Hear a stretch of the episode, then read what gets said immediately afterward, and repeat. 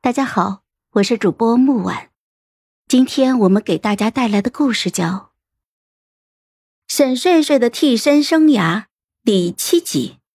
其实每一世的谢玄都能认出我，只是时机或早或晚罢了。这一世拜我所写的那本破书所赐，竟然是谢玄最早认出我的一次。我有一些不安，之所以我一直没有主动的告诉谢玄。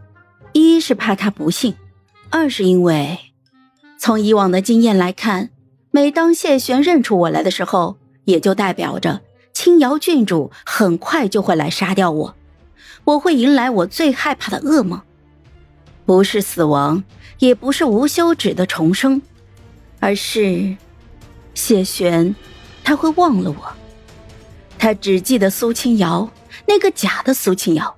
却不会再记得沈睡睡。我与谢玄到达月瑶台的时候，青瑶郡主正脸色绯红的醉倒在太子的怀里。台中的药名叫醉生梦，与酒相融，能让人迅速的迷醉，算不上什么情药，却是能够达到令人意识不清的状态。做戏也是足够了。此刻。青瑶郡主抓着太子的衣襟，口中喃喃的醉言醉语：“嗯，谢玄，你跑不掉了。这一次，我一定会把你攻略到手的。”傅渊听了这话，动作明显的一僵，他的表情透出了几分偏执，眼神暗藏着怒意，却还是耐下心来，压低了声音哄着他。阿瑶，这里冷，回寝宫再拿。我仿佛看到了他头上翻涌的绿气。只不过傅渊他到底是在明枪暗箭之下稳坐东宫多年的太子，他一贯擅长的就是隐忍克制、谋定而后动。这不，就连心上人在情思涌动的时候唤着别的男人的名字，他都能忍下去。见此情形，我就不禁感叹，他对这位郡主倒还真是爱的深沉呢。只是他正想抱着青瑶郡主离开，可一转头却看到了真的谢玄。两人一抬眼，这是撞衫又撞脸。傅渊的脸色登时就黑如铁锅，谢玄却淡定的很，他的眸光轻轻扫过了太子这一身装扮，不咸不淡的就说道。见过殿下。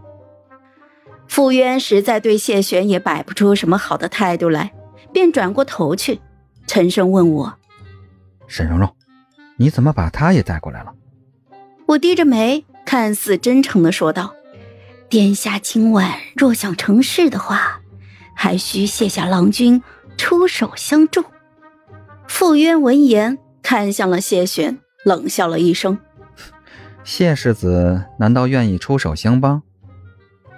也不怪傅渊不信，毕竟他可是在蓄谋抢夺谢玄与郡主的婚事。谢玄忽然就轻笑了一声：“要帮殿下又有何不可？